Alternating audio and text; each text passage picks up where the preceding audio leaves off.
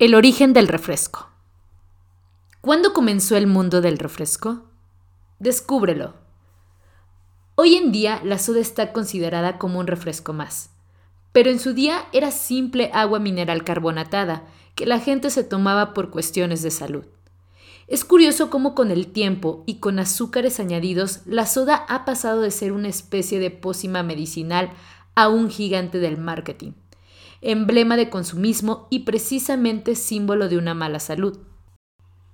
La historia de la soda comienza en las fuentes hidrominerales. Esto es lo más comúnmente conocidos manantiales. La moda empieza en Europa por una obsesión de la gente por los beneficios para la salud de los baños en manantiales. De ahí se pasó a beber el agua mineralizada de esos manantiales como remedio para los dolores de estómago o ante las más variopintas enfermedades, como el escorbuto. Lo malo de esta moda por los beneficios del agua mineralizada era la dificultad tanto para el embotellado como para el transporte. Fue entonces cuando apareció el doctor Joseph Presley y a sus 35 años puso solución al problema. Así este notable científico se cree que pudo ser el descubridor del oxígeno. Inventaba el agua carbonatada allá por 1767.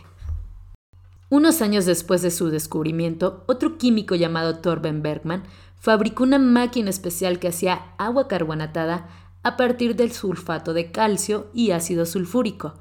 Esta máquina fue la que facilitó todo eso de embotellar y producir en masa las gaseosas. Y así fue como empezó todo. Síguenos en Bendú.